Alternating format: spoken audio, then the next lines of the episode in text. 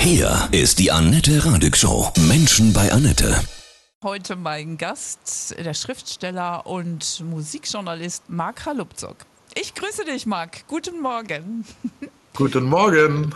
Das ist eine Metallica-Woche. Morgen kommt das neue Album endlich raus. Wow, wow, wow. Und du hast ein neues Buch geschrieben über Metallica im Reklamverlag. 100 Seiten Metallica. Es ist deine Band? Es war über viele Jahre meine Band und ich denke, der, der wichtige Punkt dabei ist, dass sie halt so zu den Pionieren äh, dieses Musikstils des Heavy Metal oder Thrash Metal zählen und äh, deshalb ja, werden sie immer eine, eine wichtige Band bleiben, definitiv. Bist du auch ganz heiß aufs neue Album? Ich bin sehr gespannt, äh, was, was uns erwartet. Drei, drei beziehungsweise vier Songs. Ja kennt man ja schon.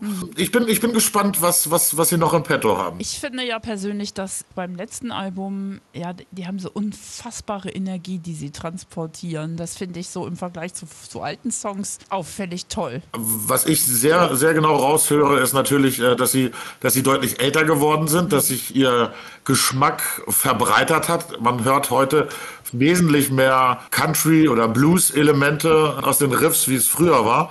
Aber sie haben immer noch äh, ihr Alter, wenn man das so sagen darf, mhm. haben sie immer noch, äh, ja, auf jeden Fall eine Menge Power. Über 40 Jahre, ja, on stage, über 110 Millionen verkaufte Alben. Dein Buch in 100 Seiten Metallica zusammenzufassen, da musstest du dich bestimmt stark begrenzen, oder?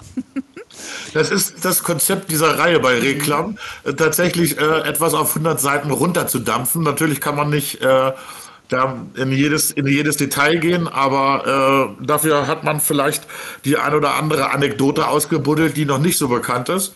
Und man versucht dann so, ein, ja, so einen groben Überblick über die Karriere mhm. äh, dieser, dieser außergewöhnlichen Band äh, zu schaffen. Und ja, ich hoffe, dass mir das einigermaßen gelungen ist. Kannst du kurz eine Anekdote berichten, die nicht so bekannt ist, die in deinem Buch drin steht? Es gibt zum Beispiel äh, das Gerücht, dass Metallica auf der Tour 1986, nachdem Master of Puppets rauskam, mhm. vorhatten, Lars Ulrich aus der Band zu schmeißen. Ja. Dann kam aber dieser tödliche Unfall, äh, bei dem Cliff Burton, ihr Bassist, äh, vom eigenen Tourbus zerdrückt wurde, erschlagen wurde. Und ja, man ist dann davon wohl abgegangen. Äh, ist, dieses Gerücht geisterte seit vielen, vielen Jahrzehnten durch die Gegend und tatsächlich hat es dann Dave Mustaine von Megadeth, der ja der ursprüngliche Gitarrist von Metallica war, der zweite Gitarrist, mhm. äh, hat es dann irgendwann mal vor einiger Zeit äh, bestätigt, dass äh, dem tatsächlich so ist. Anthrax waren damals mit auf Tour und deren Gitarrist Scott Ian hat bestätigt, dass tatsächlich, dass es im Gespräch war, Lars Ulrich aus der Band zu kicken, äh, aufgrund seiner leichten Timing-Probleme, die wir ja bis heute kennen. Mhm. Allerdings wäre es heute undenkbar, dass äh, Metallica ohne James Hetfield oder ohne Lars Ulrich überhaupt existieren könnten. Mhm. Wen magst du am liebsten von all den Jungs? Ist ja schwierig. Ich persönlich bin Kirk Hammett mal begegnet. Der war hier bei uns im, im Sender. Ich durfte ihm Gurkensalat und Wiener Schnitzel holen aus der Kantine. Oh. Das äh, Gurkensalatschälchen habe ich heute noch stehen. Ach, toller Typ. Auch seine Locken. Er ist echt charismatisch. Dein Liebling? Ganz klar, James Hetfield mhm. ist der große Bruder in der Generation, ich bin im Jahrgang 1975 und bin zu Metallica gekommen so 1987, 86, 87 in dem Dreh, also Master of Puppets war schon erschienen, das weiß ich. Äh, und das war so der große Bruder, den ich nicht hatte. Und das war der, oder der Typ, der auf dem Schulhof steht äh, und den man von weitem irgendwie anguckt und denkt, Mensch, so wärst du auch gerne. Das hat er früher äh, äh sehr stark ausgestrahlt und heute ja, irgendwo ist es immer noch so. Er ist immer noch so ein bisschen der Chef der Kompanie, der Papa der Kompanie. Und ja, irgendwie hat er was unglaublich Charismatisches für mich. Er hat so eine, so eine tolle Löwenenergie, finde ich. So ein, so, ein, hm. so, ja, der hat ja nun auch schon echt viel erlebt, ne? Auch diese Alkoholsucht eben.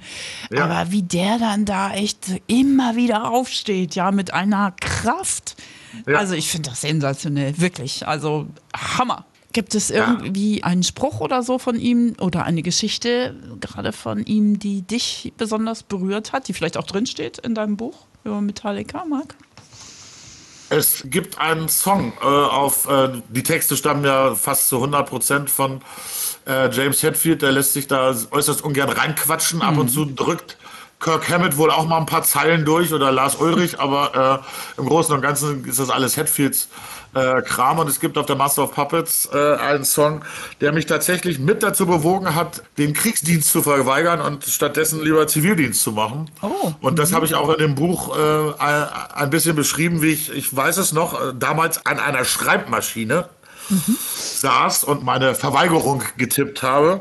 Und dabei lief äh, Master of Puppets halt rauf und runter. Das ist ja ein Album, was sich an sich und insgesamt mit äh, äh, Menschen beschäftigt, äh, die unter Zwang stehen, die irgendwie irgendwo in den Krieg geschickt werden oder mhm. die von äh, Drogen geleitet werden, von ihren Drogendealern quasi in der Hand gehalten werden. Das ist ja so ein bisschen das Oberthema.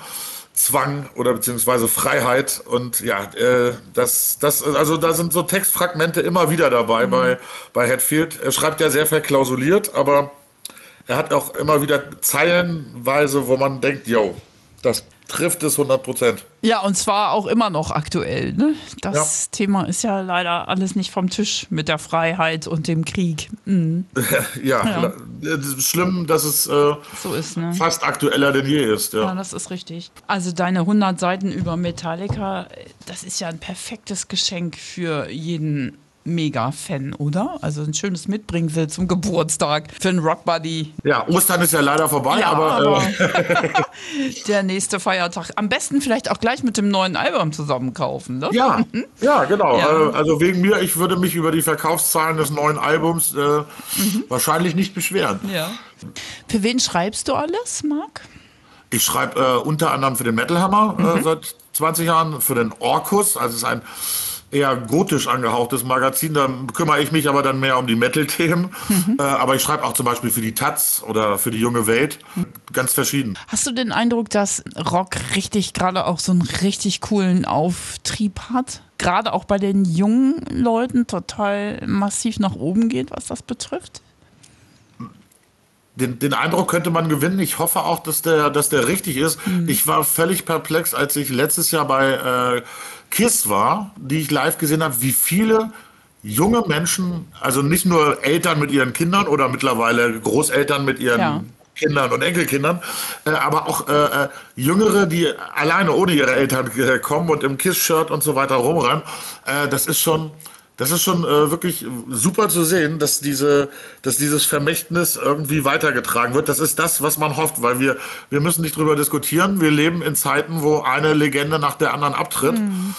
Es ist wichtig, dass diese, dass diese Geschichte weiter, weitergetragen wird. Und das, das hoffe ich ganz, ganz intensiv. Und wenn ich mich auf Konzerten umgucke, bin ich da bin ich da wirklich äh, frohen Mutes. So eine Hammerband wie Meneskin zum Beispiel, ne? die hm. faszinieren ja auch wirklich die ganz Jungen. Die sind ja selber gerade Baujahr 2002 und so. Also das ist schon toll.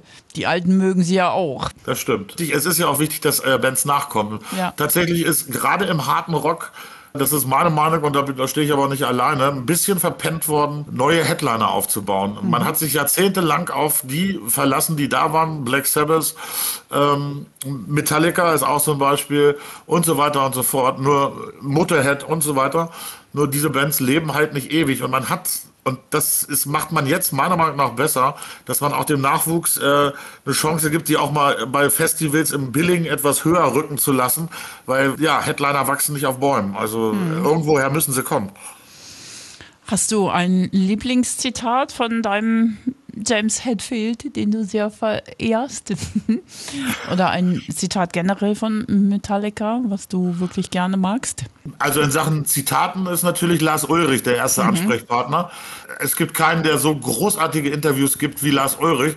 Und auch wenn man ihn dabei anguckt oder ihn dabei beobachtet, dass er in der Sekunde, wo er das sagt, auch der festen Überzeugung ist, dass das dass dem so ist. Äh, es gibt äh, in dem Buch so, ein paar, so, eine kleine Zitatensammlung von, von Lars Ulrich, ähm, aber ja, man, man, kann, man kann irgendeins rausnehmen und es ist, äh, es, ist, es ist großartig. Zum Beispiel hat er nach St. Enger hat er in mehrere Mikrofone gesagt mit dem im Brustton der Überzeugung, St. Enger, das kam 2004 Mhm. Ist äh, definitiv das letzte Metallica-Album, was als LP oder CD erscheint.